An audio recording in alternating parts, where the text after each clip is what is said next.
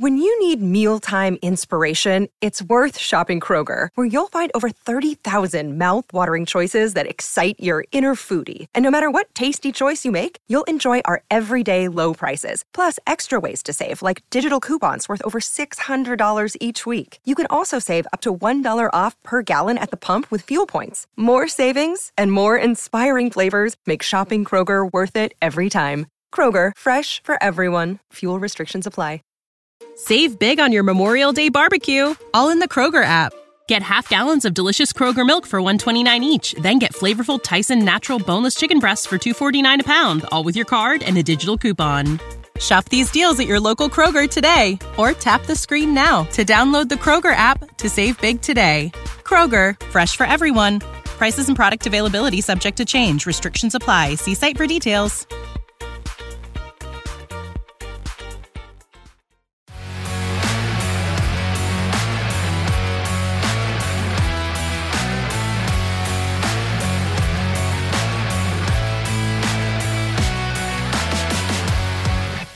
Herzlich willkommen zu Klartext Triathlon, der Triathlon-Podcast von 400 Watt FTP.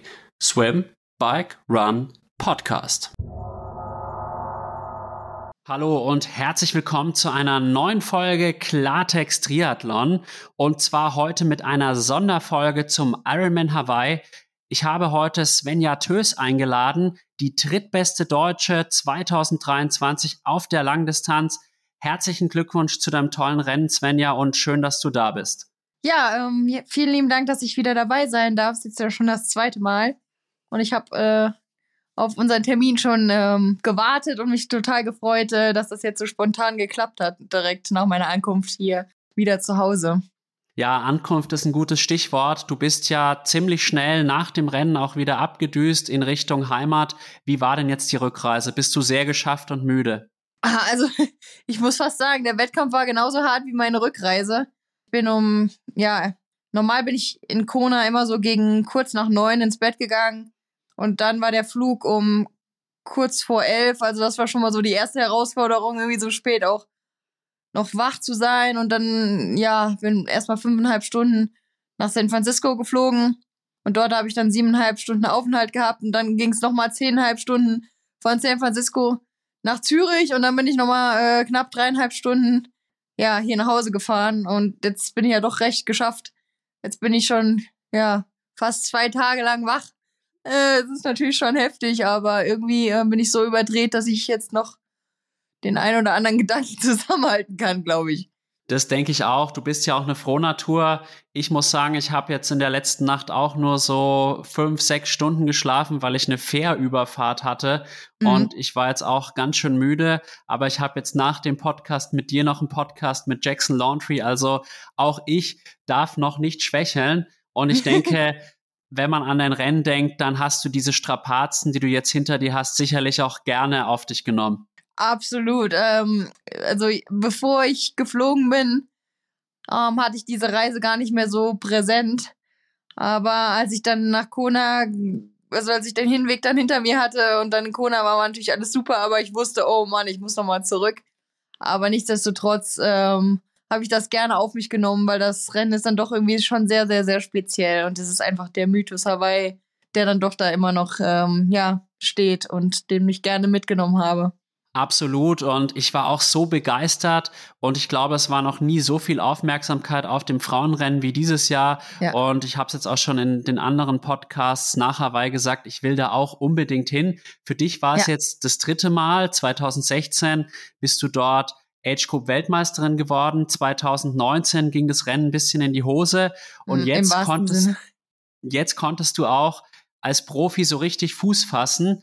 Was bedeutet dieser 14. Platz für dich, nachdem du jetzt auch drittbeste Deutsche bist, was man ja angesichts der Konkurrenz von Anne Haug und Laura Philipp sagen muss, fast das Idealergebnis ist? Ja, also ich bin absolut zufrieden. Ich bin in das Rennen gegangen und habe mir natürlich gewünscht, in die Top 10 zu kommen. Aber man muss wirklich sagen, es war jetzt auch wirklich jeder am Start der einen Rang und Namen hat. Äh, von daher finde ich es recht cool, mich Top 14 der Welt zu nennen, weil es waren jetzt nicht nur fünf gute am Start, sondern es waren wirklich alle, die vor mir waren. Das sind richtig, richtig starke Mädels. Und der ein oder andere hinter mir, ähm, ja, ist, ähm, ja, ist, ist genauso stark. Und ich hätte nie gedacht, dass ich mich davor einordnen kann. Zumal man ja auch sagen muss, dass die diesjährige Saison, ich nenne es jetzt mal, weder Fisch noch Fleisch waren. Also es waren jetzt keine wirklich schlechten Rennen dabei, aber so mhm. eines, was ja. mich so total vom Hocker gehauen hat, war auch nicht dabei. Ganz nee. im Kontrast zu 2022. Ja, das ist wirklich so. Und ich glaube, da habe ich auch mehr Körner gelassen, ähm, als ich, äh, als mir lieb war. Äh, ich habe relativ, ich war relativ oft verletzt dieses Jahr auch drei, viermal echt krank.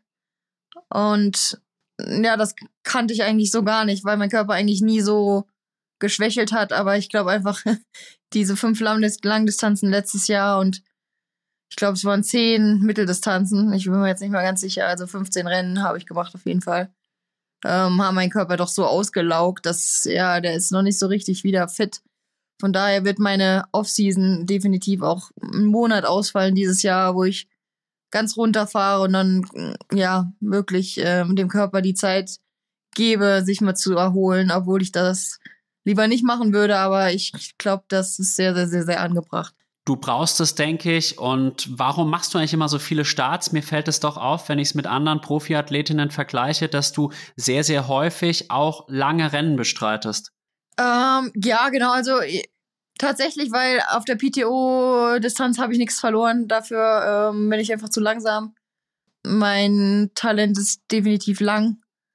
Äh, und deswegen, ja, präferiere ich natürlich lange Rennen zu machen. Und unter einer Mitteldistanz muss ich erst irgendwie gar nicht auftauchen. Das, das funktioniert halt einfach gar nicht, wenn jetzt die, insbesondere weil die ganzen Olympioniken jetzt rüberkommen, die haben einfach so einen mega Grundspeed, Grundspeed da fällt es so einem Langdistanz ja schon recht schwer, da mitzugehen. Aber ja, ich denke, auf der Langdistanz kann ich doch noch ein paar Jahre, ja, kann mich da noch, ein bisschen verbessern. Obwohl man ja irgendwie sagt, äh, man verliert Geschwindigkeit. Aber ich glaube einfach, wenn man sich spezialisiert auf einer gewissen Distanz, hast du trotzdem noch die Chance, dich da, dort zu verbessern. Auf jeden Fall. Und du bist ja auch eine sehr leichte Athletin, die gut mit Hitze zurechtkommt. Insofern mhm. ist Hawaii oder auch Cozumel natürlich für dich zugeschnitten. Mhm. Und da muss man halt auch, jeder Profiathlet muss seine Stärken halt kennen und dann halt auch nach diesen Stärken die Rennen auswählen. Du hast jetzt natürlich Glück, dass Hawaii dir ganz gut liegt. Absolut, ja, da gibt's tatsächlich andere, die mit Hitze gar nicht können. Äh, das ist natürlich dann bitter, weil ähm, wenn man in Hawaii richtig gut sein will, dann muss man einfach mit Hitze gut klarkommen. Das ist einfach ein Fakt. Und dann tut es mir dann schon fast ein bisschen leid, dass der ein oder andere Hitze eben nicht so gut ab kann. Aber ja, dafür haben wir jetzt dann Nizza. Das ist wahrscheinlich nicht ganz so krass. Dafür musstest du natürlich dieses Jahr beim Ironman Frankfurt sehr leiden, wo du unterkühlt ja. aussteigen musstest. Und das war für mich eines der Triathlon-Bilder des Jahres, als sich dann der Sebi auch in den Arm genommen hat. Das oh, fand ja. ich eine sehr menschliche Geste von ihm. Und ja, wenn ich ein Bild des Jahres im Triathlon hätte, wäre es, glaube ich, dieses, wo Sebi mhm. dich in mhm. den Arm nimmt nach diesem Drama für dich. Nee, absolut. Also das war wirklich richtig schlimm weil Frankfurt ist schon so lange auf meiner Agenda und äh, ja, jetzt dieses Jahr hat es dann endlich geklappt und es war ja eigentlich auch warm davor und dann ist, hat das Wetter ja so drei Tage davor völlig verrückt gespielt und wurde ja richtig kalt. Und das fand ich natürlich dann mega traurig, aber wie du schon sagst, Sebi ist so ein cooler Charakter und das hätte ich nie erwartet, dass er äh, ja mich dann so gut verstehen kann und mir dann auch so nett zugesprochen hat und gesagt hat, hey, es geht weiter und es ist jetzt auch nur ein Rennen und es passt schon und kein, macht jetzt keine Gedanken etc. pp. Ähm, ja, definitiv könnte das zum Bild des Jahres werden, finde ich auch. Absolut. Und Sebi, finde ich, hat sich auch noch mal menschlich in den letzten Jahren sehr weiterentwickelt. Vor Extrem. allem seit er nicht mehr so arg verbissen ist, weil ich habe ihn so 2018, 19, da muss ich mhm. wirklich sagen, da war er noch extrem fokussiert und jetzt auch seinen Kommentatorjob macht er so cool und auch seine Farewell-Tour. Klar reist er jetzt nicht mehr die ganz großen sportlichen Dinger, aber mhm. irgendwie kann man sich sehr gut mit ihm identifizieren und ja, mehr habe ich da auch jetzt gerade gar nicht zu sagen. Nee, finde ich auch. Also klar, 2000, puh, wann war das? 12 hat er, glaube ich, war das 2012, das 14. war wahrscheinlich besser. Ah, 2014 hat er 73 gewonnen und Hawaii, oder war das nicht so? Das weiß ich jetzt auch nicht auswendig. Da, ja.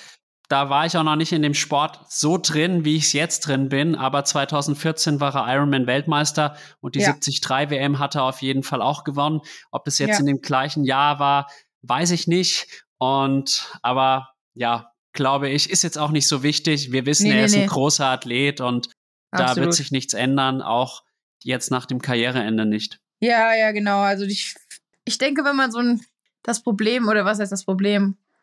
Ähm, die Hürde, wenn man richtig, richtig gute Rennen gewinnt und eigentlich nur noch ver verlieren kann, dann entwickelt man so einen krassen Ehrgeiz, ähm, der dann auch eben sich in die falsche Richtung entwickeln kann. Ich habe so das Gefühl, das passiert einfach auch bei vielen Athleten.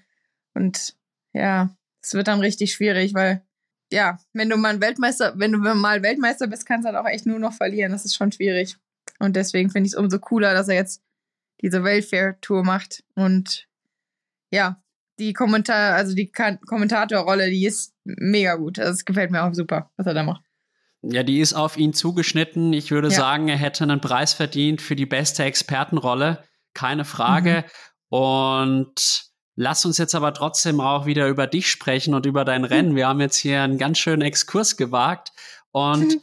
erstmal, wie waren denn die Tage vor dem großen Rennen? Ist da alles glatt gelaufen? Weil das gehört ja auch zu so einem großen Event dazu. Äh, es lief in der Tat überhaupt gar nichts glatt. Drei Wochen vor die, also ganz genau eigentlich drei Wochen vor dem Wettkampf kamen meine Schienbeinprobleme zurück, ähm, die jetzt witzigerweise wieder da sind. Also jetzt zu diesem Zeitpunkt. Ähm, und ich bin in der Rennwoche gar nicht gelaufen. Doch einmal eine halbe Stunde. Und hab dann so ein bisschen äh, gute Miene zu bösem Spiel gemacht und aber hatte echt die Hose voll, dass ich da überhaupt nicht den Marathon beenden kann. Und am Tag vor dem Rennen hat mein Fahrrad, also die Schaltung nicht mehr funktioniert, weil ich hatte ein Teil verloren vom, vom Wechsler. Und deswegen konnte der Wechsler eben nicht mehr von dem kleinen auf das große Kettenblatt schalten. Du meinst Und dann bin ich dann am Rennmorgen, also nicht am Rennmorgen, einen Tag vom Rennen um 8 Uhr von Pontius zu Pilatus gelaufen, äh, dass mir da jemand helfen kann. Und keiner äh, hatte da so recht Lust, äh, bis ich dann bei dem Zipo, Zipo-Stand angekommen bin und da arbeitete ein Bekannter von mir, ähm, der Jill, der das Marketing macht von Sipo und der hat mir dann das Rad dann nochmal eingestellt und die Teile besorgt. Mir so ein bisschen den Wind aus den Segeln genommen, dass ich da nicht so einen Stress habe. Das fand ich schon sehr, sehr, sehr geil. Aber ja, optimal war das definitiv nicht, weil ich bin vier Stunden darum gerannt. Das war. Ne, drei Stunden war es, ja. So, das war so meine Vorbereitung. Und dann habe ich eigentlich schon so fast aufgegeben gehabt, dass es gut laufen kann. Und mein Ziel war einfach nur anzukommen. Das klingt jetzt krass, aber ja. So, ich war, habe echt ein bisschen die Nerven verloren einen Tag vorher. Also optimal ist auf jeden Fall anders, aber ich habe festgestellt, häufig ist es genau dann, wenn es im Voraus nicht so läuft, dann im Wettkampf gar nicht so schlecht. Ich habe auch immer mhm. so den Eindruck, dass man dann gerade in der Disziplin, wo man am wenigsten trainieren konnte, bei dir jetzt in dem Fall das ja. Laufen, dann sich am meisten selbst positiv überrascht ja. und dann in der Disziplin, wo man eigentlich dachte, da habe ich jetzt einen Fortschritt gemacht, ist man dann auf einmal gar nicht so gut. Vielleicht genau. auch dann einfach eine Frage der Ansprüche oder ich weiß es einfach nicht. Mhm. Habe ich schon öfters so erlebt. Ich, ich verstehe es auch nicht so recht. Weil wie du schon sagst, ähm, ich habe recht viel auf dem Rad gearbeitet, habe auch vor einem halben Jahr noch einen neuen Sattel drauf gemacht ähm, aber dadurch, ich habe zwar schon zwei, drei längere Ausfahrten noch gemacht, aber dadurch, dass ich in den Bergen trainiere, sitze ich natürlich auch oft auf dem, auf dem Sattel und bin eben nicht in Aero-Position, sondern auf dem Oberlenker. Deswegen ist mir gar nicht aufgefallen, äh, dass ich eigentlich nur 50 Kilometer am Stück auf diesem Sattel setzen kann und dann fällt mir, ist, ja, fällt mir das Hinterteil ab. Und das war absolut suboptimal, weil ich meine, die Strecke ist 180 Kilometer und nach 50 Kilometern habe ich gedacht, shit, hey, was, was machen jetzt? Und dann bin ich immer von einer auf die andere Seite irgendwie gerutscht und hatte mega Schmerzen und konnte da gar nicht richtig Druck machen. Ja, das musste ich jetzt auch mal erstmal ähm, mir zugestehen, dass das das Problem war, ähm, weil es ist schon sehr, sehr peinlich und unprofessionell, äh, unprofessionell, ähm, dass der Sattel eben das Problem ist. Aber ich muss jetzt zu meiner Verteidigung sagen, ich mache halt auch alles allein. Ich habe keinen Support, weil ich mir das nicht leisten kann. Und deswegen ist das einfach so jetzt gekommen und es ist mega traurig und es nervt mich auch ein bisschen, ähm, weil ich habe da recht, ja, habe da schon ein paar Minuten liegen lassen wegen diesem blöden Sattel, weil ich einfach keinen Druck machen konnte. Aber dafür ließ dann im Laufen, weil da habe ich einfach gesagt, hey, ich muss jetzt was riskieren. Ich kann ja nicht als 30. Äh, nach Hawaii, ich kann ja nicht nach Hawaii fahren und dann als 30. nach Hause fliegen. Das geht so nicht. Jetzt, jetzt habe ich dann, jetzt muss ich mal was machen. Ja, und dann bin ich einfach, einfach mal gelaufen und habe gedacht, komm, also es kann, kann eigentlich nicht viel schlimmer werden, aber ja, wurde es auch nicht. Im Gegenteil, es wurde immer noch besser. Und du hast ja auch im Trimark-Interview gesagt, Platz 8 wäre lukrativ. Und mit Platz ja. 14 bist du ja immer noch in die Preisränge gelaufen, was ja auch schon mal was ist. Natürlich wird dein Aufenthalt in Hawaii mehr gekostet haben. Aber ja. jetzt würde ich sagen, gehen wir mal wirklich der Reihe nach vor, dass wir da auch zu den einzelnen Disziplinen noch mehr mhm. erfahren. Erste Frage erstmal, wie war das Gefühl denn direkt am Rennmorgen vor deinem großen Start? Ähm, witzigerweise war ich gar nicht so super aufgeregt, weil, wie ja schon erwähnt, hatte ich, waren meine Erwartungen relativ gedämpft ähm, durch meine schlechte Vorbereitung. Was aber gut ist bei mir, weil ich niemand bin, der auf Ansage irgendwas abliefern kann. Von daher war das definitiv gut. Ich war eigentlich relativ gechillt, in Anführungszeichen. Ja, bin aber dann auch, äh, ja, ich, ich bin dann relativ zurückgezogen, was das betrifft. Also ich will da auch gar mit niemandem reden und bin auch recht froh, dass ich ähm, ja keine Interviews geben musste wie die ersten drei, das noch morgens kurz gemacht hatten. Wobei, da muss ich dazu sagen, Lucy hatte auch keine richtige Lust. Also das kannst du dann schon ein bisschen abwehren, wenn du da keine Lust drauf hast. Aber ja, dann, als es dann ins Wasser ging, war ich natürlich schon ultra aufgeregt. Aber es ist ja wirklich so, wenn man sich dann irgendwie bewegt und das Medium dann auch so um sich rum hat, also in dem Fall Wasser, dann, dann kann man dann irgendwie auch nochmal runterkommen und ich habe mir einfach nur gesagt, okay, jetzt gleich fällt dann der Startschuss, wenn ja, und dann muss halt alles geben. Und wenn es eben nicht in eine gute Gruppe reicht, dann ist es eben so. Und wenn es in gar keine Gruppe reicht, dann musst du halt alleine schwimmen, dann ist es eben auch so. Und so bin ich dann auch da rangegangen. Von daher war ich in Anführungszeichen relativ gechillt. Das hat anscheinend funktioniert, weil ich muss schon gestehen, als ich deine Schwimmzeit gesehen habe, dachte ich mir, wow, Svenja, was hast denn da abgerissen? Vor allem auch noch vier Minuten schneller als eine Woche zuvor beim Huala Swim oder fünf Tage zuvor. Ich habe wirklich schon gedacht, hat die abgekürzt oder ist die ja. irgendwie von der einen Seite auf die andere äh, getaucht? Aber wirklich richtig, richtig stark mit Laura Philipp aus dem Wasser gekommen. Natürlich muss man an der Stelle sagen, auf Lucy Charles haben trotzdem sieben Minuten gefehlt, aber ja. Lucy ja. Charles Barkley, jetzt habe ich es auch beim zweiten Mal richtig ausgesprochen, weil mhm. da kriege ich immer so ein bisschen Feedback, dass ich den ein oder anderen Namen falsch sag. Lucy Charles Barkley ist einer davon. Die kann natürlich auch nicht der absolute Maßstab sein, aber nee, ja, nee, nee. geh mal ein bisschen genauer auf das Schwimmen ein. Wie ist es dir gelungen, so stark zu schwimmen? Ja, also das, das Witzige war, ich hatte noch mit meinem Kumpel vor dem Rennen telefoniert bzw. geschrieben und er sagte, Svenja, was ist denn deine Strategie fürs Schwimmen? Und dann sagte ich, ja, ich versuche einfach an der Laura dran zu bleiben. Und dann sagt er, boah, also Svenja, ich weiß nicht, ob das jetzt die beste Strategie ist. Ich meine, du musst ja auch die 3,8 Kilometer zu Ende schwimmen. Und dann sagte ich halt, ja, wenn ich es halt nicht schaffe, dann schaffe ich es halt nicht. Und dann habe ich mir gedacht, vor am Schwimmstand, ja, okay, dann probier's halt jetzt mal und zeig, zeig ihm, dass es geht. Und ja, ich habe echt gekämpft, das muss schon sagen, es war definitiv das härteste Ironman-Schwimmen, was ich bisher hatte. Aber ähm, ja, äh, ich weiß jetzt, dass ich so hart schwimmen kann und ohne, also ohne dann völlig zu sterben und danach eben auch noch 180 Kilometer und Marathon äh, absolvieren zu können. Von daher war das äh, sehr, sehr positiv, dass ich jetzt das mal so ausprobiert habe. Und wie du schon sagst, bei dem Schwimmen eine Woche vorher, da hatte ich irgendwie gar keinen Druck und keinen Stress und wollte es halt auch nicht irgendwie besonders gut machen. Wahrscheinlich war es deswegen auch so langsam. Wahrscheinlich und man muss sich auch immer ein bisschen Potenzial noch für den Wettkampf aufheben und das ist dir gelungen. Und dann dachte ich mir eigentlich, das ist die perfekte Position. Und ja. im Verlauf des Radfahrens dachte ich mir, Mensch, Svenja, ich weiß ja auch, dass das Radfahren würde ich sagen, schon deine schwächste Disziplin ist. Mhm. Oder ich, ich finde, es variiert. Manchmal ist es auch das Schwimmen, mal ist es das Radfahren. Ja. Dass das Laufen die Stärke ist, das steht außer Frage. Und dann dachte ich mir eigentlich direkt nach dem Schwimmen so, perfekte Position, hat sich aber dann doch irgendwie verändert. Und dann habe ich so gesehen am Tracker, oh Svenja, du bist ganz schön isoliert. Da musst du irgendwie schauen, dass du wieder in eine Gruppe kommst. Ja, das war echt, oh Mann, hey. Ach, ich habe mir eine gewisse Pacing-Strategie auch noch aus, über, also überlegt und habe halt gesagt, ich, ich will nicht über gewisse Wattzahlen so und so lange gehen.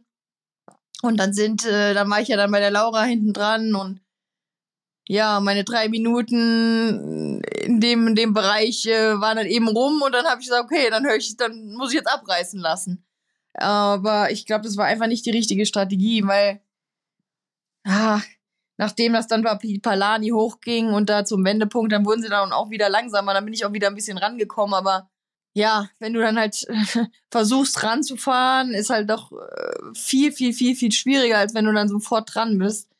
Das hat mich dann schon irgendwie so ein bisschen genervt, ähm, dass ich dann abreißen gelassen habe. Also das war ja nicht die richtige Entscheidung und ja, vielleicht ein bisschen zu ähm, vorsichtig, definitiv am Anfang. Und ja, Mist. Da war ich nämlich echt die ganze Zeit allein unterwegs und das war nicht nur für den, also nicht nur ähm, körperlich, sondern äh, vor allem auch mental total hart. Zu wissen, dass die da vorne eine Gruppe haben oder die meisten irgendwie zumindest mal zu zweit unterwegs sind und ich dann da eben alleine. Das hat mir schon so ein bisschen, ähm, ja, Bedenken gegeben. Aber gut, ich habe dann einfach gesagt, ich will jetzt hier nicht aufgeben und habe echt versucht, das dann durchzuziehen. Auf der anderen Seite kann man jetzt auch sagen, dass du wirklich keine große Hilfe hattest auf dem Rad, dass es deine eigene Leistung ist, was auch mhm. sehr viel wert ist, weil ich habe jetzt erst am letzten Wochenende wieder einen Post von Freddy Funk gelesen, wo es halt zum Beispiel bei der Challenge Pegera Mallorca mhm. extrem unfair zuging. Und da kann man mhm. jetzt wirklich sagen, dass du ein faires Rennen gemacht hast, was auch viel wert mhm. ist. Ja, definitiv. Ich finde ich jetzt, also ich bin super stolz. Ich klar, beim Schwimmen hatte ich eine Gruppe, aber alles, was nach dem Schwimmen kam, ist absolut alleine gewesen. Das habe ich ganz alleine gemacht und da bin ich super stolz drauf. Kannst du auch wirklich sein. Geh noch mal ein bisschen detaillierter auch aufs Radfahren ein. Was ist auch emotional in die vorgegangen? Welche Höhen und Tiefen hast du erlebt? Ähm, ja, also nachdem ich eben in so einer super äh, Position nach dem Schwimmen war und dann die Gruppe weg war und ich eben zu spät reagiert habe, um na, ja, dann irgendwie nach, zu, nach denen nachzufahren, hat es mich dann schon irgendwie kurzzeitig ein bisschen ähm, zerstört mental, das muss ich schon sagen. Also ich hatte schon so von Kilometer 30 bis, bis da, bis da runter geht ähm, an die Kurve von Harvey. Also keine Ahnung, was ist das, Kilometer 80 vielleicht. Da hatte ich echt schon mit mir zu kämpfen. Ähm, weil man denkt, ich habe mir dann halt einfach gedacht, boah, ey, äh, kannst du jetzt überhaupt noch irgendwas reißen oder fährst du jetzt hier als 30. nach Hause? Das ging mir natürlich irgendwie die ganze Zeit im Kopf. Irgendwie so, ja, das war das Einzige, was ich mir die ganze Zeit zu, so gesagt hatte. Aber dann wiederum habe ich dann gedacht, komm, hey, jetzt bist du hier in Hawaii, die ganze, der ganze Aufwand, die ganzen Kosten, ich kann jetzt hier nicht aufgeben, das geht einfach nicht. Und deswegen habe ich dann irgendwie mir positiv eingeredet und gesagt, hey, dann gib halt mal alles beim Laufen und dann kannst du mal da schauen, wie weit du gehen kannst und wenn es dich dann verbläst, dann weißt du auch, dass, dass du das niemals mehr so machen kannst. Aber ja, das ging dann relativ gut auf. Das war ähm, definitiv ein Rennen, äh, wo ich sehr, sehr viel gelernt habe, äh, dass ich auch äh, mal richtig krass hart schwimmen kann und auch relativ schnell anlaufen kann, ohne dann eben hochzugehen. Absolut. Und wenn ich jetzt an das Laufen denke, du bist von Position 29 gestartet, hattest dann eine Radzeit von 4 Stunden 55 Minuten und 12 Sekunden. Das war mhm. bei den Frauen dann die 30. schnellste Radzeit. also jetzt nicht die allerschnellste, aber dann habe ich dann auch so im Ticker gesehen, ja, wer liegt denn da vor der Svenja? Und da ist mir schon bewusst geworden, wenn sie jetzt einen guten Tag hat und um die drei Stunden bis drei Stunden fünf läuft, kann es auch noch ganz weit nach vorne gehen. Und so kam es ja dann auch. Und ja. ja, wie lief dann das Laufen konkret? Auch da nochmal wirklich detailliert vorgehen. Auch Emotionen, aber auch körperliche Höhen und Tiefen, dass die Zuhörerinnen und Zuhörer wirklich mal einen Eindruck haben, wie es dir da erging? Ähm, ja, also ich liebe ja das Laufen, aber als ich noch nicht, als ich noch keinen Schritt vor den anderen gesetzt habe und noch auf dem Rad war, wurde mir wieder bewusst, dass ich eigentlich gar nicht laufen kann und mega Schmerzen haben werde, wenn ich jetzt da loslaufe. Aber dem war gar nicht so. Mir taten ganz andere Dinge weh, nämlich ähm, da, wo ich auf dem Sattel hin und her geklunscht bin. Ähm, das war mein größtes Problem eigentlich, wenn ich ehrlich bin. Da habe ich die, meine Wadenprobleme relativ schnell sogar vergessen. Ähm, beziehungsweise gar nicht so richtig realisiert, dass die da waren. Und dann, ja, bin ich mit der Laura Jansen losgelaufen und die ist dann erstmal weggerannt und dann habe ich mir aber gesagt, also es bringt jetzt nichts, die ersten zehn Kilometer jetzt irgendwie einen Rekord aufzustellen, ähm, sondern lauf jetzt erstmal 20 locker und dann drehst du halt so ein bisschen mal das Gas auf. Und so habe ich das dann eigentlich auch gemacht, dass ich dann ab ähm, der ab der Hälfte vom Marathon äh, das Ganze ähm, ja gesteigert gelaufen bin. Und das ging eigentlich relativ gut auf und ich habe mich eigentlich immer besser gefühlt, was total irre war. Ähm, obwohl ich meine Verpflegung auf dem Mars, habe ich ganz vergessen, meine Verpflegung auf dem Rad nach der Hälfte zurück von Harvey verloren habe und da bin ich schon fast hochgegangen und bin auch schon mit einem Kaloriendefizit bzw. Kohlenhydratdefizit in den Lauf gegangen. Also ich weiß bis jetzt nicht, äh, wie das so kommen konnte, dass das noch so gut lief. Und ich habe mich auch verkalkuliert mit der, ähm, ja, mit den Kohlenhydraten auf dem Laufen, weil 60 Gramm Kohlenhydrate die Stunde waren mir irgendwie zu wenig und äh, ich habe dann 80 genommen. Und deswegen waren meine Gates natürlich frühzeitig dann schon leer und dann bin ich dann auch, ja, beim Rad ging das ja schon los, übergegangen auf Red Bull, Cola und Morten. Und ähm, ja, auch so einen komischen Kuchen, den ich dann noch gegessen hatte, da habe ich mir auch schon gedacht, oh mein Gott, also wenn ich das jetzt nicht vertrage, dann wird es aber auch nicht witzig beim Laufen. Aber nee, alles gut gegangen. Ich brauchte halt einfach, da musste halt irgendwie Energie rein. Und dann, ja, beim Laufen bin ich da mit diesen Morten-Gels gelaufen. Also ich finde find sie jetzt, jetzt, wo ich sie mal probiert habe, echt ekelhaft. Aber ähm, Gott sei Dank, ja, ging das mit dem, also magenmäßig echt gut. Das prophezeien sie ja auch, dass ihre Gels so gut verträglich sind. Von daher, ähm, ja, Höhen und Tiefen irgendwie dann dennoch ähm, bedenken, dass ich Schmerzen bekommen werde und äh, bedenken, dass ich Energieprobleme bekommen werde, die immer wieder so ein bisschen, haben sich immer so ein bisschen um die Ecke, die kamen schon so ein bisschen um die Ecke. Ich habe schon gemerkt, oh, jetzt muss ich ja echt nochmal was äh, nehmen. Ähm, aber ja, das ging alles gut auf. Aber ich muss sagen, als ich im Ziel angekommen bin, äh, war ich doch schon sehr, sehr, sehr krass unterzuckert und habe Krämpfe gehabt. Also das hatte ich so noch nie, muss ich, muss ich echt gestehen. Das Rennen in Hawaii fordert halt sein Tribut und ich finde es aber krass. 60 Gramm ja. Kohlenhydrate pro Stunde, das ja. ist viel zu wenig. Also ja. das nehme ich ja bei einer fünf Stunden lockeren Radfahrt, sag ich mal nach eineinhalb Stunden ist so das, das, was ich halt zuführe, aber das ist halt wirklich dann ein Trainingsreiz quasi. Und mhm. Jan Frodeno hat gesagt, dass er auf der Langdistanz auf dem Fahrrad 120 Gramm Kohlenhydrate pro Stunde zuführt. Also das ja. verwundert mich doch jetzt ein bisschen. Wie, wie kam es ja, dazu? Ist, das ist krass. Also ich hatte, ja, auf dem Rad nehme ich 100. Okay. Und beim Laufen, beim Laufen bin ich auf 60 runtergegangen. Also das war meine Strategie. Ah, okay. Ich verstehe. Genau. Ja, genau, dann, genau. dann, dann habe ich das gerade ein bisschen falsch verstanden. Ja, das Jan Frodeno geht auch auf 80 runter. Okay bei, ja. beim Laufen und hat 120 auf dem Rad gemacht, genau. Okay, alles klar. Genau, ich habe 100 auf dem Rad und 80 beim Laufen. Aber wie gesagt, ich bin halt schon im, ins Defizit gekommen beim, beim Radfahren, weil ich immer nach den Stationen mich verpflegt habe. Also erstmal alles aufgefüllt an Wasser, mit Wasser nur. Und dann habe ich das, meine Ver Versorgungsflasche eben äh, genommen und dann ist das eben passiert direkt nach der Verpflegungsstation, wo ich dann eigentlich was nehmen wollte. Also das heißt, ich habe zwei Stationen so nicht, also ja, eigentlich nicht so richtig was bekommen. Das war schon heftig und ja, ich wüsste auch nicht, wie ich das das nächste Mal besser machen kann. Also ich glaube, vielleicht ein Gel irgendwie noch oben drauf kleben, dass wenn mich die Flasche verlieren sollte, dass ich dann immerhin irgendwie noch überbrücken kann. Ja, das war schon irgendwie, ich habe da schon ja, ich bin da schon recht ins Defizit gekommen und des, ich glaube, deswegen ging es mir auch nicht so gut beim, beim Marathon und deswegen hat mein Körper auch so nach ja, Nahrung geschrien. Weil ich bin bisher alle Marathons mit 60 Gramm Kohlenhydrate die Stunde gelaufen. Und jetzt habe ich einfach viel, viel mehr gebraucht. Das hat mich echt extrem gewundert.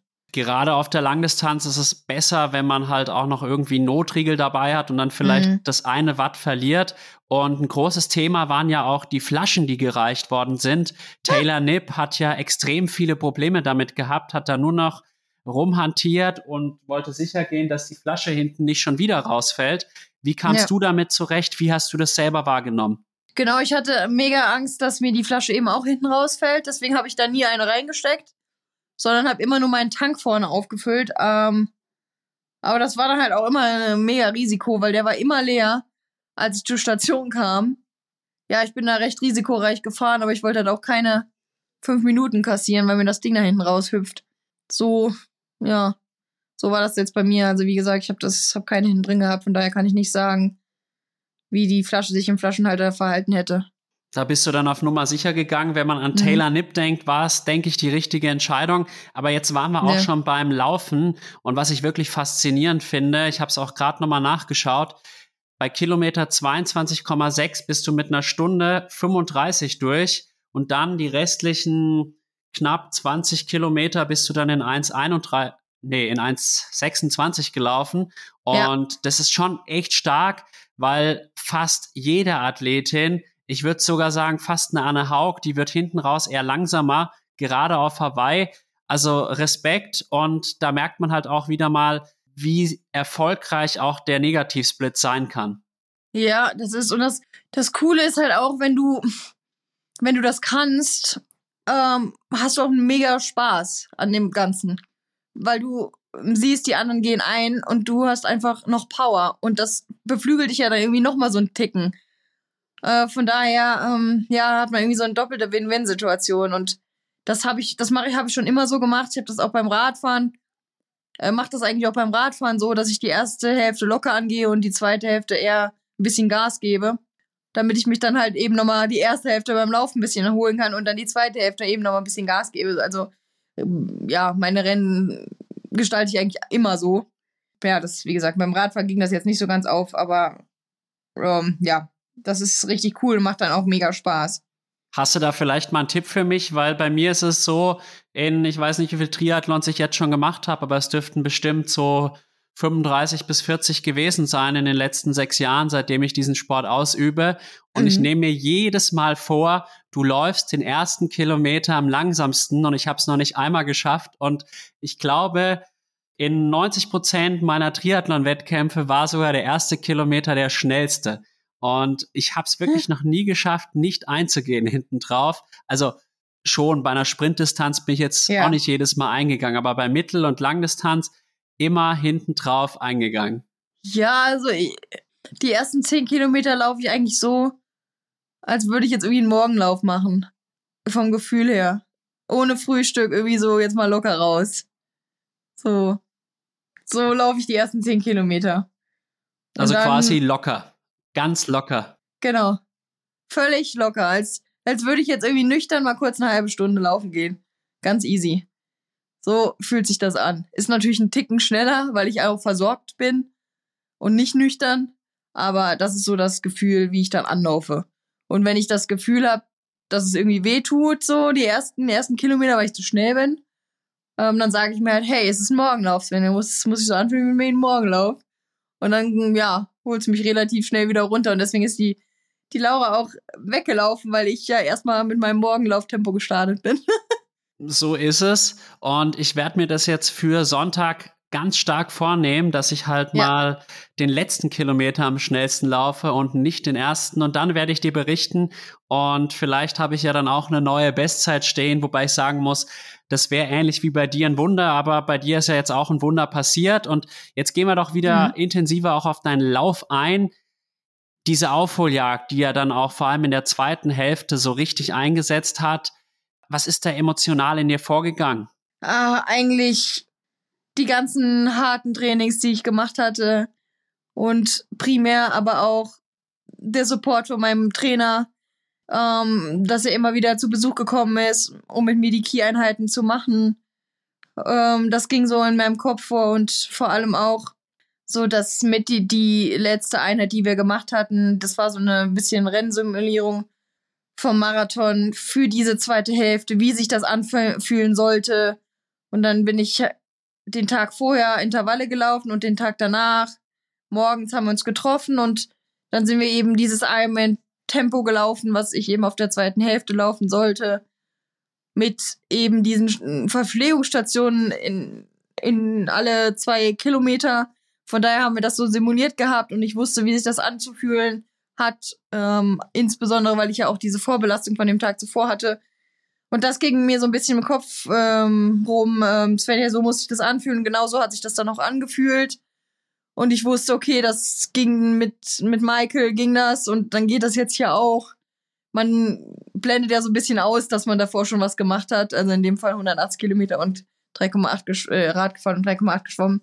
Weil das hatte ich natürlich in der Simulation nicht gemacht, aber mh, mm, ja, ich bin ja wirklich nur auf diesen auf diese Key-Einheit noch äh, eingegangen und habe einfach versucht, das zu nochmal so zu simulieren. Äh, nur eben jetzt in Hawaii und nicht im kühlen äh, ja, ja, St. Moritz oder Solothurn, Solothurn in dem Fall, ja. Sehr, sehr stark. Und dann bist du ja irgendwann auch Richtung Ziel gekommen. Welche Emotionen hat dann der Zieleinlauf bei dir ausgelöst und auch die Platzierung? Tatsächlich überhaupt keine Emotionen, muss ich sagen. Ich habe einfach nur gesagt, ach du Scheiße, das war jetzt hart, weil am Ende läuft man ja diesen Ali Drive, äh Quatsch, den Palani wieder runter. Und das tat so unglaublich weh, da runter zu laufen, ähm, dass ich mir eigentlich mehr Sorgen gemacht habe, äh, ob, ob, ich nicht gleich umfalle vor Schmerzen, also muskulär, ähm, dass ich noch schaffe, weil das hat mich dann schon recht äh, belastet, diese, dieses, also die letzten zwei Kilometer da diesen Ali Drive runter, weil ich irgendwie das Gefühl hatte, dass von hinten noch jemand aufholt, was natürlich irgendwie ich weiß auch nicht, warum ich da so eine Panik gehabt habe. Ich habe einfach gedacht, oh, da kommt jetzt jemand von hinten, aber da kam ja keiner mehr. Ja, und da bin ich halt relativ schnell darunter gerannt und habe mich da recht, recht zerstört. Und als ich dann das Ziel gesehen habe, da war ich dann auch recht, äh, recht happy, aber Emotionen waren echt gar keine da, sondern als dann diese Helfer waren, äh, Helfer da kamen und da waren und mich gestützt haben, dann ja, musste ich mich erst mal da abstützen, weil ich war echt schon ein bisschen erschöpft, muss ich sagen, von den letzten zwei Kilometern. Aber ich glaube, das ist echt eher mental gewesen, aus Angst, dass da noch jemand kommt jetzt. Kann ich gut nachvollziehen und es ist schon witzig. Ich habe ja auch mit der Sarah Carolus diesen Begleitungspodcast. An der mhm. Stelle sei erwähnt, wer ihn noch nicht gehört hat, bitte unbedingt reinhören.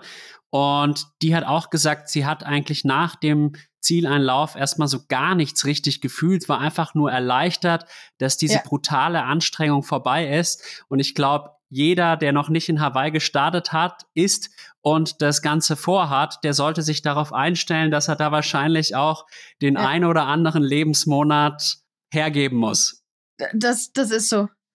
Also, man sagt ja nicht äh, aus ungefähr, dass dieses Energy Lab einen richtig schlaucht. Ähm, das war jetzt in dem, bei mir jetzt zwar nicht der Fall, aber der Endgegner, wie ich ihn nenne, das sind die letzten drei Kilometer, da geht's dann nochmal so einen Berg hoch. Also du läufst einen Queen K, dann nochmal einen Berg hoch und dann Palani runter. Also diesen Endgegner, wie gesagt, ähm, zu absolvieren und dann da äh, Palani runter, das, das tut so weh wie fast der gesamte Marathon. Ich weiß auch nicht. Also da, ja, ich habe so, ich, ich habe dann ich habe so das Gefühl gehabt, meine Haare sind, ich habe keine Haare mehr auf dem Kopf irgendwie. Ich weiß auch nicht, als wäre alles weg. Das war völlig crazy. Das fühlt sich, also ich bin dann auch, und dann habe ich auch zu den Helfern gesagt, ich möchte jetzt nur noch ins Meer, damit ich nicht mehr auf meinen Füßen stehen muss und einfach, einfach ähm, schwerelos bin. Und dann haben die auch gesagt, die, die ist, die ist durchgeknallt. Aber ich, ich meine, ich konnte schon bis 13, aber ich wollte mich einfach nur in dieses Wasser legen bis ich das dann irgendwann mal durfte. Ähm, das war schon echt angenehm. Und dann habe ich da erstmal eine halbe Stunde in diesem Meer ähm, gesessen, äh, einfach nur damit ich meine Muskeln nicht mehr anspannen muss. Das verstehe ich und so wie ich dich bisher kennengelernt habe, kann ich mir das auch bildlich vorstellen. Du hast dir ja doch da noch so eine Kindlichkeit und Jugendlichkeit beibehalten und das finde ich sehr, sehr erfrischend. Und ich habe auch das Triathlon-Magazin-Interview gesehen, einfach offen und ehrlich und kam auch zumindest von den Kommentaren her, bei vielen Zuschauerinnen und Zuschauern sehr gut an und behalte das bei und bleib so verrückt in der Hinsicht und geh weiter ins Meer nach dem harten Rennen, wenn es dir gut tut. Ja, absolut. Also das war das Beste, was ich wollte. Ich wollte nichts, nichts. Ja, ich wollte eigentlich gar nichts Großes haben. Mir, mir hättest du alles anbieten können. Ich wollte mich einfach nur in dieses Meer setzen. Keep it simple. Keep it simple. Ich will auch eigentlich immer nur ein alkoholfreies Bier nach jedem Start. Genau. Und dann geht's mir auch schon besser. Ich muss auch gestehen, heute war ich so müde, dass ich mir vor unserem Podcast auch erstmal ein alkoholfreies Bier gezogen habe und tat cool. gut. Sehr cool. Und was mit dem Eis? Hast du das auch noch gehabt oder hat das nicht mehr geklappt? Doch, das hat noch geklappt. Also ich ah, habe heute cool. eine Pizza gegessen, dann drei cool. Kugeln Eis und noch ein ja, alkoholfreies Bier. Und das Carbo-Loading ist voll im Gange. Jetzt muss ich halt nur die nächsten cool. Tage halbwegs schlafen. Also so ja. sechs, sieben Stunden. Die acht Stunden, die ich sonst schlafe, die werde ich so kurz vom Wettkampf eh nicht mehr schaffen. Da kenne ich mich zu gut, da bin ich schon zu sehr on fire. Aber gut, sprechen wir lieber über dein Rennen, nämlich hm. relevante Profisportrennen. In dem Fall natürlich sind noch Age-Group-Rennen relevant, aber ich finde es jetzt auch interessanter, über dein Rennen zu sprechen, als über mhm. meines, um ehrlich zu sein. Und du bist dann als 14. eingelaufen und damit als drittbeste Deutsche und hast damit auch gute deutsche Athletinnen wie eine Laura Jansen, eine Laura ja. Zimmermann oder auch eine Daniela Bleimehl deutlich hinter mhm. dir lassen können. Leonie Conchala möchte ich auch erwähnt lassen, die auch vor Daniela Bleimehl ins Ziel gekommen ist. Mhm. Und was bedeutet dir das? Ähm, ja, da war ich natürlich überwältigt, dass ich so gut äh, da so gut gelandet bin. Ähm, auch wenn es mir auf der im selben Moment irgendwie auch für die Dani sehr leid tat. Ja, dass sie dann noch so ein bisschen eingegangen ist hinten raus. Das, das hätte ich ihr nicht gewünscht, muss ich ganz ehrlich sagen. Ähm, das, ja, das hat mich so ein bisschen mitgenommen, als ich sie überholt hatte. Da bin ich ganz ehrlich, muss jetzt ganz ehrlich sein. Aber was äh, meine Platzierung betrifft, ähm, bin ich überglücklich und stolz, muss ich auch schon fast sagen. Ähm, ja, das lief, das lief richtig, richtig gut. Und ich habe mir das zwar so gewünscht im Geheimen, aber dass es dann wirklich so eintritt, das hätte ich hm, vielleicht nicht, nicht unbedingt gedacht, sag ich mal so. Du hast uns alle positiv überrascht und der Sebine und ich, wir haben ja auch einen Favoritinnen-Check gemacht und dann haben hm. wir dich so eingeschätzt, ja, Top 15 bis 20 ist schon realistisch. Tatsächlich mhm. Haben wir dich so auf einem Level so mit Laura Zimmermann und Laura Jansen gesehen. Tatsächlich aber auch am ehesten auf dich getippt. Also im Vergleich hm. von den dreien, das ist dir gelungen und Platz 14, cool. da hast du echt nochmal einen rausgehauen und hat mich wirklich extrem für dich gefreut und damit kann man, glaube ich, jetzt auch guten Gewissens in die Saisonpause gehen und diese dann auch mal so richtig auskosten.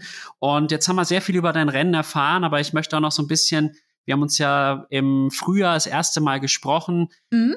erfahren, wie auch so das Jahr sich entwickelt hat mit deinem Trainer Michael Harvey, nachdem du ja letztes mhm. Jahr mit Brad Sutton zusammengearbeitet hast. Diese Zusammenarbeit war extrem erfolgreich, aber es war ja dir dann doch auch psychisch ein bisschen zu viel, weil das Training ja. ja extrem fordernd war. Wie hat sich die Zusammenarbeit mit deinem neuen Trainer gestaltet und entwickelt? Ähm, ja, also äh, Michael ist ein super toller Typ, muss ich wirklich sagen. Ähm, er investiert sehr, sehr viel für seine Athleten ist mega lustig, ähm, gibt mir auch super viel Freiraum und lässt mich auch mal, ja, mich mit Freunden treffen und ist da, ist da vollkommen, ist, ist, ist für ihn auch vollkommen okay, wenn ich mal irgendwie um 11, 12 Uhr ins Bett gehe und dann noch kegeln gehe oder wie auch immer. Also das hätte Brad definitiv nicht befürwortet. Ähm, von daher habe ich mit meinem Freiraum auch einen gewissen Spaß am Sport wieder zurückbekommen. Vielleicht ähm, hätte ich auch die Saison mehr leisten können, hätte ich letztes Jahr nicht so eine Saison gehabt. Ich glaube nicht, dass das an Michaels Training liegt, sondern eher an meinem Körper, der einfach durch war und noch ein bisschen, ja, müde. Aber das, das Training ist, ist auch hart, aber machbar, sage ich mal so. Ich muss mich jetzt nicht nach jedem Training hinlegen, weil ich so durch war. Das ist schon mal ein Vorteil gewesen. Ja, ist interessant, aber wahrscheinlich die Kombination macht's auch. Der Brad hat dir sicherlich auch gut getan und dich auf ein neues Level gebracht und Absolut. jetzt quasi versucht der Michael Harvey da einfach darauf aufzubauen und dich noch besser zu machen. Ja, ja, genau, das ist richtig. Also wir haben natürlich schon beide erkannt, ähm, dass ich im Schwimmen unbedingt ähm, was, dass ich im Schwimmen noch was tun muss. Deswegen haben wir dieses Jahr eigentlich eher dafür genutzt, ähm, im Schwimmen noch ein bisschen Gas zu geben. Wir haben ja, also eher den Fokus aufs Schwimmen dieses Jahr gelegt. Und ja, mal gucken, was jetzt nächstes Jahr geplant ist, aber ähm, ich gehe mal davon aus, dass ich jetzt beim Rad äh, das ein oder andere äh, verbessern muss, äh, nicht nur den Sattel. nicht nur den Sattel und der fünfte Laufsplit, das kann sich wirklich sehen lassen. Beim nächsten Mal dann noch unter die drei Stunden, aber man ja. will jetzt auch nicht zu viel verlangen. Und das ist so. Wie du ja vorhin gesagt hast, zu Beginn unseres Podcasts, Sebi Kiele, der war schon auf dem Olymp quasi 2014 ja. und dann kann es nur schlechter werden. Und du hast ja. halt diesen Vorteil, dass du immer noch dich entwickeln kannst, obwohl du ja auch in einem fortgeschrittenen Alter bist. Wir sind ja auch ja. der gleiche Jahrgang. Ich weiß nicht, ob du es schon wusstest, aber jetzt weißt du es. Nee, tatsächlich nicht. Ja, doch, aber ich habe noch Geburtstag. Ich glaube, du bist schon 32 geworden, oder? Äh, Im Juni, ja, 30.06.91. Okay, ja, dann hast du ein halbes Jahr mehr Lebenserfahrung, aber ich glaube, das ist jetzt kein relevanter Unterschied. Würde ich jetzt auch mal behaupten. Also dieses halbe Jahr macht den Bock jetzt nicht fett. genau. Nach dem Sprichwort habe ich gesucht und nicht gefunden. Danke, dass du mich da ergänzt hast. Und jetzt habe ich noch so zum Abschluss ein ernsteres Thema, was mir auffällt. Mhm. Du bist doch sehr auf dich alleine gestellt. Du musstest auch diese Reise jetzt alleine mhm. bewältigen. Und es gibt auch Athletinnen, auch aus Deutschland, die insgesamt finanziell besser aufgestellt sind als du, obgleich die Leistungen, die sie bringen, jetzt nicht unbedingt nennenswert besser oder schlechter wären. Mhm. Und hast du da persönlich eine Erklärung dafür und wie versuchst du das auch zu ändern? Und ja, erstmal die zwei Fragen und dann äh, komme ich mit meinen nächsten, sonst wird es zu viel. Ja, also tatsächlich, ich glaube, ich bin die Einzige gewesen, die alleine angereist ist. Also ich weiß nicht, wer, wer noch alleine war vielleicht hat der eine oder andere Athlet auch Glück von zu Hause oder einfach glückliche Partner, weil es einfach eine glückliche, einen glücklichen Moment gab, wo sie eben guten Partner bekommen haben. Ähm, das ist natürlich auch immer so, ein, so eine gewisse Glückssache, welche Sponsoren du dann an deiner Seite hast. Das ist definitiv ein, also ich würde behaupten, das ist ein Handicap, das ich, was ich mitzutragen habe. Und das gilt es auch zu ändern für nächstes Jahr, weil ich kann, das wurde mir jetzt klar, nicht mit den Mädels mitspielen, die eben dieses Team hinter sich haben. Das ist nicht mach, das ist einfach unmöglich. Weil ich renne überall rum und kann eben nicht regenerieren. Ich habe eben auch gesehen, dass viele gar nicht einkaufen waren, sondern eingekauft wurde und äh, die Canyon-Athleten zum Beispiel, die müssen auch nicht von A nach B rennen, wenn da was nicht funktioniert, dann nimmt das Team das Rad und der Athlet bleibt zu Hause und bekommt es dann wieder funktionierend dahingestellt und das ist halt einfach schon ein riesengroßer Vorteil, wenn du dir keine Gedanken machen musst, äh, wenn was nicht funktioniert. Von daher, ah, da muss ich ja definitiv was tun und da muss ich mir auch selber so ein bisschen auf die Schulter klopfen, dass es dann doch noch ein 14. Platz wurde in, für mich als Einzelkämpfer ohne ohne Support. Das fand ich jetzt irgendwie dann auch wieder cool. Von daher habe ich tatsächlich ähm, das ganze Rennen wirklich solo absolviert, im wahrsten Sinne. Sowohl das Rennen selbst, viel im Solo unterwegs gewesen, als auch davor, als auch danach. Ich hatte jetzt aber schon den Eindruck, dass sich das auch emotional ein bisschen mitnimmt, dass du da gar so auf dich alleine gestellt bist, oder täusche ich mich da? Ja, das ist tatsächlich so. Ich habe mich sehr äh, allein gefühlt, äh, bis meine Mama dann nachgeflogen ist. Ich bin ja dann auch alleine angereist, logischerweise, und jetzt auch alleine wieder zurückgereist. Die über 24 Stunden. Ja, man ist dann irgendwie schon so ein bisschen traurig. Ich meine, ich hatte das, die Profilizenz, äh, so, also das Profi-Dasein habe ich ja so richtig gestartet mit meinem Ex-Freund, der mich ja trainiert hatte. Und das war so schön, ähm, zu wissen, dass da immer jemand da ist und immer mitkommt und dich da unterstützt und ich habe damals immer gesagt äh, zu Markus, ähm, ich, ich kann das auch alles alleine machen. Und äh, das funktioniert schon, wenn er nicht mitkommen kann. Also es funktioniert zwar schon mal, aber immer ist natürlich schon sehr, sehr, sehr, sehr, sehr schwierig. Und zermürben, sag ich mal so. Und nimmt natürlich schon eine gewisse Kraft, ähm, die man vielleicht auch im Rennen dann besser hätte. Aber ja, es ist jetzt einfach mal so. kann ich jetzt nicht ändern. Aber ähm, ja, was nicht ist, kann ja noch werden. Ich weiß ja nicht, äh, ob ich vielleicht doch noch äh, jemanden finde, der Lust hat, mich zu begleiten auf Wettkämpfen, was äh, irgendwie Physio oder Massage betreffen würde. Das wäre recht, recht cool. das wäre absolut cool. Man muss es natürlich auch immer bezahlen können. Und ja. es ist, wenn man den Lucy, Lucy Charles Barkley anschaut, die hat Top. ja ein krass professionelles Team außenrum. Alleine auch ihre Indoor-Trainingsmöglichkeiten sind sensationell. Wahnsinn. Dann die, die ganzen Trainingslager im Club La Santa auf Lanzarote. Sie hat quasi immer eine Fotografin dabei in Form ihrer Schwester.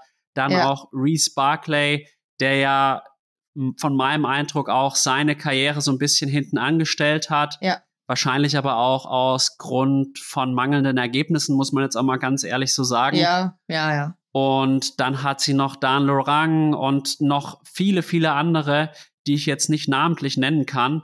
Und ich habe auch den Post gesehen und das war wirklich krass. Und ich glaube, heutzutage geht es auch nur mit so einem Riesenteam oder auch wenn man an Laura Philipp denkt, zum Beispiel. Wahnsinn. Irre. Wahnsinn. Das, das sind ja ganz andere Welten. Und da frage ich mich halt, wie kommst du dahin? Hast du auch schon mal überlegt, mhm. vielleicht einen Manager zu engagieren? Aber das Problem ist ja auch immer dann, theoretisch macht es vielleicht Sinn, aber dann muss es ja auch wieder finanziert werden. Richtig, das ist eben so das Problem. Und ich habe da natürlich schon öfter drüber nachgedacht. Aber äh, ich meine, die, die Saison dieses Jahr lief eben nicht so gut wie die letztes Jahr. Und letztes Jahr habe ich eben auch nichts verdient, weil ich das, weil ich eben einen teuren Trainer hatte ja, schwierig. Äh, ich kann mir nicht so richtig ausmalen, wie das funktionieren soll. Ähm, das muss wirklich jemand sein, der mich entweder richtig gern hat und mir helfen möchte, oder jemand, den Geld einfach nicht juckt. Nur so wird's funktionieren. Weil jemand, der mit mir Geld verdient, der mit mir Geld verdienen möchte, das, das funktioniert nicht, weil ich, ich kann einfach nicht nichts zahlen. Zumindest am Anfang. Man muss halt irgendwie schauen, dass dann Erfolge kommen und dann auch die Sponsoren oder halt Leute mhm. auf dich aufmerksam werden, weil im Endeffekt die Erfolge sind das eine, aber noch wichtiger sind eigentlich auch diese Sponsoren, die bereit sind, dann Geld in dich zu investieren. Und ja, ja. ja es ist, es ist wirklich eine schwierige Geschichte. Ich sehe das auch so ein bisschen zwiespältig. Einerseits denke ich mir so, jeder Profisportler hat auch einen Mehrwert für die Gesellschaft, weil er auch als Vorbild fungiert. Auf der anderen Seite denke ich mir dann auch, es ist auch ein sehr großes Privileg, diesen Profisport überhaupt ausüben ja. zu können. Es ist auch in einer gewissen Weise sehr egoistisch. Dann denke ich mir auch immer wieder, ja, vielleicht ist es auch dann gar nicht gerechtfertigt, dass man dann die Sportler so vollpumpt. Aber letztlich komme ich dann doch immer wieder zu dem Schluss, dass ein Land wie Deutschland oder auch andere Länder sich durchaus ein paar Profisportler leisten können, die dann mhm. auch als Vorbild für Kinder und Jugendliche, aber auch Erwachsene dienen können. Das sehe ich eben auch so. Äh, ich finde, die Bewegung, die rückt immer mehr in den Hintergrund. Und das ist einfach so, also ich bin der Meinung, es ist sehr, sehr, sehr wichtig, dass sich die Kinder bzw. auch die Erwachsenen mehr bewegen. Und wenn du natürlich keine Vorbilder hast, die, die dir zeigen, was alles möglich ist, ja klar, dann machst du halt auch nichts. Aber ich finde so, also ich finde gerade ein Ironman-Athlet er hat schon eine gewisse Vorbildfunktion. Und selbst wenn das einer ist, der nur, der, der nur zehn, also ja, der eben nur äh, zehn Stunden oder nee, der zehn, eben, der zehn Stunden braucht, hat auch eine gewisse Vorbildfunktion, weil ich finde, das zu schaffen, also finde ich schon unglaublich krass. Ich habe auch zu meiner Mama dann gesagt, ich weiß gar nicht, wie, wie, wie ich so schnell laufen konnte. ich habe keine Ahnung, wie, das, wie ich das gemacht habe. Und das ist schon irgendwie total geil, was der Körper in, in der Lage ist. Und die Gesellschaft, die realisiert das gar nicht, dass, dass der Körper in so viel kann. Und deswegen machen die wenigsten auch irgendwie, ja, Sport generell. Ich, die, das ist schon zehn Kilometer laufen zu viel, weil sie Angst haben, sie fallen auseinander. Aber das ist genau das Gegenteil. Sie fallen eher auseinander, wenn sie nichts machen. Das stimmt. Ja. Ich muss sagen, ich sehe das so ein bisschen zwiespältig, weil wir wissen alle, da brauchen wir jetzt auch uns nichts vormachen. Mhm. Wenn ich jetzt einen Ironman auf Hawaii mache und den ganzen wirklich am Limit mache, das mhm. ist jetzt nicht gesundheitsförderlich. Nein. Das Definitiv. muss man ganz klar sagen. Aber ich finde, gerade die Ironman-Athleten können hinsichtlich Mindset, Motivation, ja. aber auch einfach Zielstrebigkeit und dass man einfach viel und hart arbeiten muss, um ein Ziel zu erreichen. Ich sehe das mhm. eher so auf so einer höheren mentalen, psychischen Ebene, diese Vorbildfunktion ja. der Ironman-Athleten, weil ich halt schon sagen muss, gesundheitlich kann ja. man das nur teilweise als Vorbild zählen lassen, weil einfach ja. es schon zu viel ist. Und das ist einfach so. Da braucht man auch, glaube ich, jetzt nicht groß drum rumreden. Ist ein Fakt. Nee, man muss das auch nicht schönreden. Da absolut nicht. Also insbesondere, also ich würde fast noch sagen, die Mitteldistanz ist noch ganz gut für den Körper. Da ist alles so ein bisschen dabei. Aber im Ironman ist einfach tatsächlich dieser Marathon, der sich zerstört. Wenn du jetzt 10 Kilometer hinten drauf noch laufen würdest, wäre das sicherlich nur halb so schlimm. Aber dieser Marathon, meine Güte, hey. Das, ich meine, wenn du die Athleten nach dem Wettkampf oder auch noch zwei Tage danach laufen siehst, da siehst du ja schon, der, der Körper ist völlig zerstört. Die können ja nicht keine Treppe runtergehen. So ist es. Also bei mir war es auch ganz, ganz schlimm. Es, das, das ist echt heftig, richtig krass und das ist ja eigentlich schon ein Zeichen, hey, Hilfe, du tust mir hier zu viel an. Der Körper kann halt immer nicht mehr. Das ist schon ein crazy Sport. Das ist wirklich so. Wahnsinn, dass das überhaupt funktioniert. Total. Und ich finde auch immer 3,8 Kilometer schwimmen und 180 Kilometer radeln. Das könnte ich theoretisch jeden Tag, aber mhm. ich könnte nicht jeden Tag einen Marathon laufen. Ich könnte nee. auch auf keinen Fall jemals jeden Tag einen Ironman machen. Und da gab es oh ja jetzt, glaube ich, auch so einen Typen, der hat, glaube ich, 100 Ironmans an 100 Tagen gemacht. Ja, also ja. auch völlig geisteskrank. Natürlich dann crazy. nur auf Ankommen, aber irgendwie total krank. Ich finde, also ja, du, du machst, du, du hast so einen Verschleiß von deinen Gelenken und Knochen und deswegen würde ich das schon mal gar nicht empfehlen. Also ja, das Laufen ist halt schon heftig. Ja, also, aber nichtsdestotrotz ähm, finde ich schon cool, wenn man einen Sportler unterstützt, einfach als Vorbildfunktion, was die mentale Stärke betrifft und was man in der Lage ist zu leisten, wenn man dafür arbeitet. In dem Fall, so würde ich das eben nehmen. Also, wenn ich jetzt eine Firma wäre und einen Athleten sponsern würde, würde ich im Hinblick von Motivation für die Mitarbeiter ähm, würde ich diesen Athleten sponsern und nicht, weil äh, ich das Gefühl habe, ey, jeder muss jetzt einen Ironman machen. Also das ist Schwachsinn, ja. Dem kann ich mich nur anschließen und ich glaube, da machen wir jetzt einfach auch mal einen Punkt an der Stelle. Wie mhm. schauen jetzt die nächsten Wochen bei dir aus und was hast du dir dann für 2024 vorgenommen? Ah ja, mehrere haben mich jetzt noch ge gefragt, ja, wie sieht's aus, wenn ja startest du in Cozumel? Also Stand heute würde ich dir sagen, ganz bestimmt nicht, weil ich kann nicht mal gehen schlafe gleich ein, so ungefähr. Fühle mich total gesmashed. Ähm, ich glaube, ich gehe jetzt auch in die Off-Season. Das äh, war's dann jetzt mal und dann starte ich vielleicht früher wieder in die neue Saison. So früh habe ich noch nie eine Off-Season gemacht, bin ich jetzt ehrlich. Aber schadet ja auch nicht, weil es ist hier 10 Grad, von daher macht es auch nicht so mehr, also nicht mehr so richtig viel Spaß, äh, vierstündige Aus Radausfahrten zu machen. Aber lange Rede, kurzer Sinn. Äh, ich habe tatsächlich noch nicht geplant, was ich nächstes Jahr machen will, auf, bis auf natürlich irgendwo irgendwie die Quali zu bekommen, um dann äh, ja bei der WM in Nizza zu starten. Das ist, das wird recht spannend, denke ich. Das wird sehr spannend. Vielleicht liegt dir die Strecke auch. Beim Alto S Triathlon hast du ja schon gezeigt, dass du auch mit Anstiegen gut zurechtkommst. Ja. Und was machst du genau. jetzt in deiner Offseason? Das würde mich auch interessieren. Ja, also wir haben jetzt geplant, dass ich einen ganzen Monat frei bekomme ich wollte eigentlich ja nochmal arbeiten gehen, also fliegen.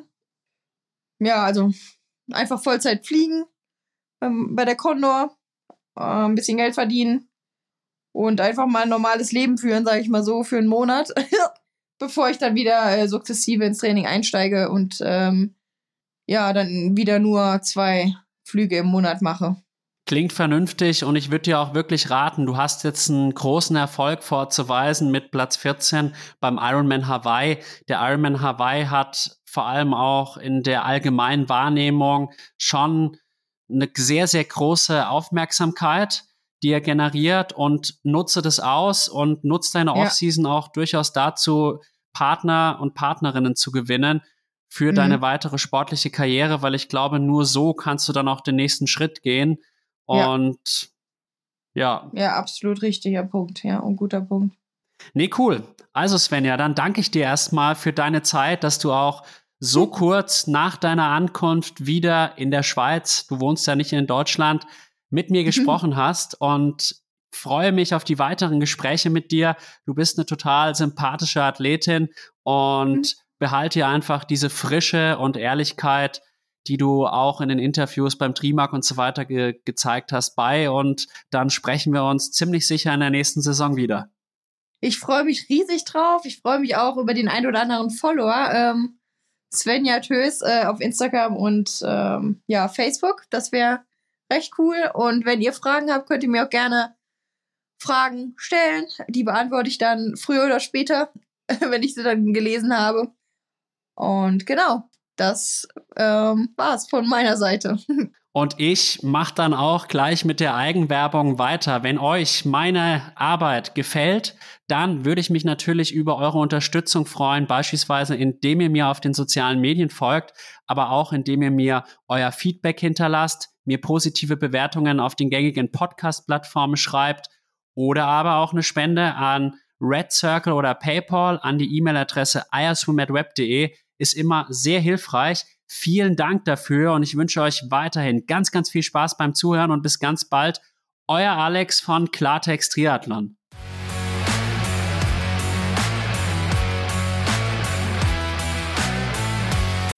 When you need mealtime inspiration, it's worth shopping Kroger, where you'll find over 30,000 mouthwatering choices that excite your inner foodie. And no matter what tasty choice you make, you'll enjoy our everyday low prices, plus extra ways to save, like digital coupons worth over $600 each week. You can also save up to $1 off per gallon at the pump with fuel points. More savings and more inspiring flavors make shopping Kroger worth it every time. Kroger, fresh for everyone. Fuel restrictions apply. Save big on your Memorial Day barbecue, all in the Kroger app. Get half gallons of delicious Kroger milk for 129 each, then get flavorful Tyson natural boneless chicken breasts for 249 a pound, all with your card and a digital coupon. Shop these deals at your local Kroger today or tap the screen now to download the Kroger app to save big today. Kroger, fresh for everyone. Prices and product availability subject to change. Restrictions apply. See site for details.